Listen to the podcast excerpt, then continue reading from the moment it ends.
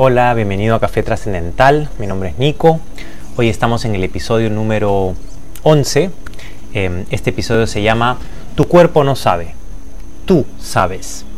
Y el tema que quiero tocar hoy es em, parte de esta frase que siempre se escucha en yoga, cuando hablamos de, meditación, ¿no?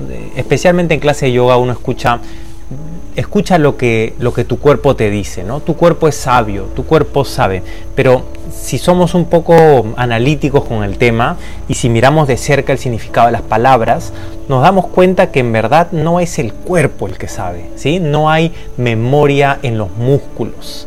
¿Sí? Hay información en nuestro cerebro que se activa, es decir, que la podemos leer cuando recibimos ciertos estímulos del cuerpo. Cuando hacemos que ciertas zonas de nuestro sistema nervioso se activen a través de un estiramiento o, de diferentes cosas que podemos hacer, viene esa información al cerebro y destapa información de que esto está asociado a algo. Entonces realmente el que sabe no es el cuerpo, sino que eres tú. Y, tú eres espíritu, como hemos hablado antes. Nos confundimos mucho el concepto de espíritu y decimos cosas como mi espíritu está bien, mi espíritu me dice, pero si tu espíritu te dice, estás diciendo que tú no eres espíritu, sino que tú eres algo externo y el espíritu te habla.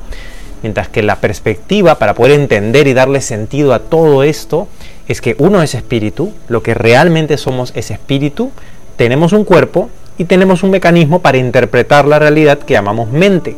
Muchas veces confundimos lo que sucede en nuestra mente, es decir, las palabras que decimos, los pensamientos que tenemos y decimos, eso es mi espíritu o es mi mente, ¿no? Y realmente nuestra mente funciona en patrones. Entonces, lo que piensas una vez, dos veces, tres veces, cuatro veces, probablemente a la quinta, cuando tengas algo que te recuerda a eso, lo vas a pensar de esa manera. Es decir, lo que repites en tu mente es eso que va a salir de forma, entre comillas, automática. Y es interesante porque siempre se puede cambiar lo que sucede en nuestra mente. Pero en fin, entrando un poquito más en nuestro tema, ¿de dónde parte esto de tú eres el que sabes? ¿no? Esa sabiduría interior que todos tenemos. Para mirar profundamente dentro de uno mismo, ¿sí? es necesario primero sentirnos bien con dónde estamos. Es decir, sentir que nuestro cuerpo está cómodo, sentir que estamos calmados acá. No quiere decir todo resuelto, quiere decir tranquilo, ¿sí? Ok, puedo manejar esto. Y eso se refleja en estar emocionalmente altos. Cuando estamos emocionalmente altos y solamente cuando estamos emocionalmente altos estamos dispuestos a hacer cambios en nuestra vida, a tomar acciones para seguir creciendo en nuestra vida. Si es que una persona eh, se le dice que no hace las cosas bien, que no hace las cosas bien y la persona se la cree, entonces esa persona no va a estar dispuesta a hacer cambios en otro aspecto de su vida en la que considere que es necesario. Mientras que una persona que, eh, ya sea por validación externa o por validación interna, esté segura de lo que hace bien, está convencidísimo de que hace bien las cosas en, en, este aspecto, le va a ser más fácil trasladar eso a otro aspecto y decir, oye, acá también quiero mejorar, acá también voy a ser bueno, acá también voy a destacar. Por ejemplo, en las clases de yoga se nos guía hacia un estado de introspección, ¿no? Uno es guiado hacia un estado de mirarse hacia adentro, porque eh, esto nos permite entender qué cosa es lo que hay que ajustar en nuestra vida, qué cosa es lo que está pidiendo atención, porque siempre hay espacio para crecer, obviamente. Y esto se logra a través de tres componentes básicos en, en, la práctica de yoga. El primero es el estiramiento. ¿sí? El estiramiento muscular lo que hace es genera alivio de tensión muscular. Entonces tienes músculos que tal vez no los sientes muy mal, pero que a la hora de estirarlos y de comunicarte con ellos a través de estirar, contraer, relajar, estirar, contraer, relajar, generas una sensación de alivio. Entonces imagínate que hace lo mismo pero en todos tus músculos o al menos en los grupos musculares más importantes. Eso es lo primero. Lo segundo es la respiración, por supuesto. La respiración, como he explicado antes, nos ayuda a comunicarnos con nuestro sistema nervioso. Es decir, le decimos, nosotros que somos espíritus, le decimos a nuestro cuerpo, oye, relájate.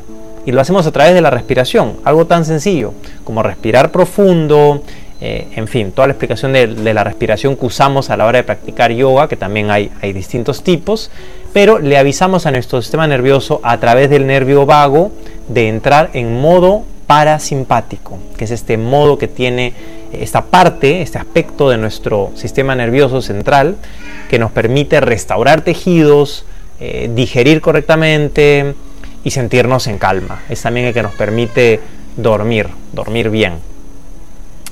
Y el tercer componente básico es el ambiente, y eso depende un poco más del profesor que, de lo que haga el alumno. ¿no? Eh, el ambiente se genera a través de música tranquila, que te estimule a estar tranquilo sin necesariamente eh, ser una cosa muy aburrida, ¿no? pero que te estimule a estar ahí en una onda mística, relajante. Segundo, la luz. ¿no? Tú quieres una luz tenue, no muy intensa, y en Shavasana quieres luces apagadas o una luz muy, muy bajita. Eh, olores, que puede ser un incienso, puede ser un palo santo o algo que te guste, si es que te gusta. Eh, en fin, diferentes elementos que van haciendo que el ambiente se sienta tan cómodo que te sientas soportado, ¿sí? que sientas ese soporte de que están ahí para acompañarte, pase lo que pase. Y entonces eh, también el, ambiente es conformado por el lenguaje que usa el profesor, ¿no? Eh, por eso insistimos nosotros tanto en la importancia de que el profesor esté emocionalmente alto y esté completamente presente a la hora de dictar su clase. Porque de esa manera vas a saber que tus palabras no están haciendo que la persona se juzgue o se compare y, y que, sepa eh, que los alumnos sepan que las asanas o posturas, por más que hay que hacerlas bien dentro de unos parámetros de seguridad para no hacerse daño, obviamente, eh, realmente no son lo más importante. Y a través de todos estos componentes vamos haciendo que la persona, el practicante yoga, mire hacia adentro. Y logramos que la persona se sienta tan bien por el alivio muscular, por el sentirse sostenido, por el sentir que no hay competencia, por el sentir que, el ambiente lo invita a, este, a darse este abrazo a sí mismo. Y además tienes este estímulo al sistema nervioso, entonces el cuerpo está sintiendo muy, muy tranquilo, muy, muy bien, y entras a Shavasana o, o entras a la meditación final en un estado de introspección. Y realmente ahí empieza el yoga, cuando tú dices, oye, estoy tan bien, ¿qué más podría mejorar en mi vida? ¿Qué cosa tengo pendiente? Eh, pero no como cosita pendiente, ¿no? sino qué conversación fuerte tengo pendiente que no he querido hacer, qué proyecto tengo postergado hace años y siento que no lo voy a lograr, qué sueño estoy postergando, eh, ya sea personal, con mi familia, etcétera, que, que me tiene ahí como que sí, pero no, que me hace sentir que no soy suficiente. Y ahí es donde sucede el yoga porque naturalmente todos queremos contribuir, todos queremos aportar, dar algo a los demás, pero muchas veces vamos a parar un poquito ese sueño, parar ese proyecto, parar ese, esa intención por miedo al fracaso o porque sentimos que no nos va a salir bien, que nos va a demandar mucho tiempo, etc. Entonces acceder a escucharte a ti mismo, es decir, escuchar eh, lo que tú realmente quieres hacer, tú que eres espíritu, eh, te permite uno filtrar qué cosa es lo que tu mente, entre comillas, te dice, porque no te dice, sino que lo tienes ahí como, como si lo hubieras escrito varias veces, entonces te empieza a convencer de que es verdad. Por otro lado, qué es lo que, entre comillas, otra vez, tu cuerpo quiere, tu cuerpo no quiere, simplemente está tratando de, de evitar dolor y lo que tú realmente quieres hacer, que siempre es algo bueno, porque siempre partimos de una buena intención. Entonces, cuando uno crece espiritualmente es porque, así de sencillo, ¿ah? deja de ver lo que está mal en los demás, en sí mismo y en las situaciones a su alrededor y empieza a enfocarse en ver lo que está bien. Así de sencillo, que quiere decir no es que voy a evitar lo que está mal y voy a ignorarlo, no, lo reconozco y veo que hay un mal resultado, veo que podría ser mejor, pero mi atención no está todo el tiempo ahí. Yo reconozco, ah, mira, acá hay un problema, ok, ¿qué cosa es lo que está bien en esto? ¿Qué cosa es lo que hace bien esta persona? ¿Qué cosa es lo que yo puedo aportar en esta situación? Y desde ahí te das cuenta que empiezas a crecer, crecer, crecer y también eso se refleja en el aporte que tú le das a, a tu alrededor, ¿no? Dependiendo de la situación en la que estés. Normalmente creemos que para mejorar una situación mejorar a una persona o mejorarnos a nosotros mismos, tenemos que encontrar lo que está mal y mencionarlo. Y decir, oye, tú estás mal en esto, esto es un gran problema para ti, esto te está limitando. Por más que hay que reconocer, hay que saber aquí arriba en nuestra mente lo que está fallando, ¿sí? lo que es un problema, realmente mencionarlo y poner enfoque en eso no soluciona el problema, sino que lo empeora. Si viene una persona y te dice, oye, estoy mal, tuve un problema con mi pareja, y lo primero que le dices es, bueno, es que tú eres así, o es que tu pareja hace esto y hace esto y hace el otro y está mal por esto, esto, esto, parece que estuvieran llegando a un acuerdo diciendo, sí, ah, ya entendemos por qué, pero en verdad está empeorando la situación. ¿Por qué? Porque el problema no está mejorando. La situación no está mejor. Está igual o peor, porque ahora la persona ve más problemas en su pareja y ya no quiere acercarse o ve más problemas en sí mismo, ya no se siente capaz de solucionarlo. Entonces hay que decir, ok, veo que hay un problema, muy bien, ¿qué es lo que hace bien tu pareja? ¿Qué es lo en lo que sí te ayuda? ¿Qué es lo que las cosas que hace por ti todos los días y qué es lo que tú estás haciendo por él o por ella? Y de esa manera la persona empieza a levantarse emocionalmente y a sentirse más poderosa, más capaz, más inteligente, a, a usar más de sus habilidades innatas Mientras que si encontramos y, solamente hablamos de lo que está mal, vamos a empezar a quejarnos y vamos a encontrar un montón de razones por las que las cosas no van a seguir bien. Es decir, no mejoramos la situación.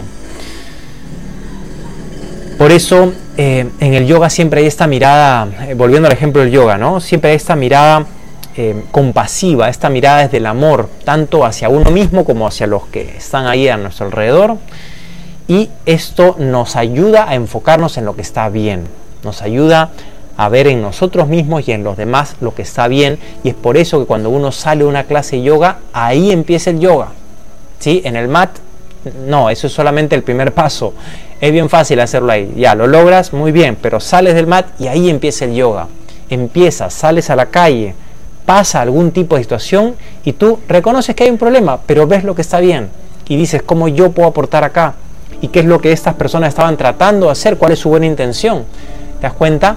Y a partir de esa mirada, como tu mente funciona en patrones, empiezas a crear un patrón de ver lo que está bien a tu alrededor, ver hacia dónde están las soluciones, ver cómo yo puedo aportarle a esto, y etcétera. Así que tu cuerpo no es el que sabe, sino que eres tú el que sabe. Y cuando estamos emocionalmente altos, que podemos estarlo gran parte del tiempo, no voy a decir siempre, pero gran parte del tiempo podemos estar emocionalmente altos si es que nos enfocamos en ver lo que está bien. En ese momento vamos a estar dispuestos a mejorar. En ese momento vamos a estar hábiles y, vamos a sentirnos suficientemente eh, en confianza de nuestras habilidades para aportar. Espero que te haya gustado este episodio, esta conversación. Si tienes alguna duda, escríbeme. Y nos vemos la semana que viene. Gracias.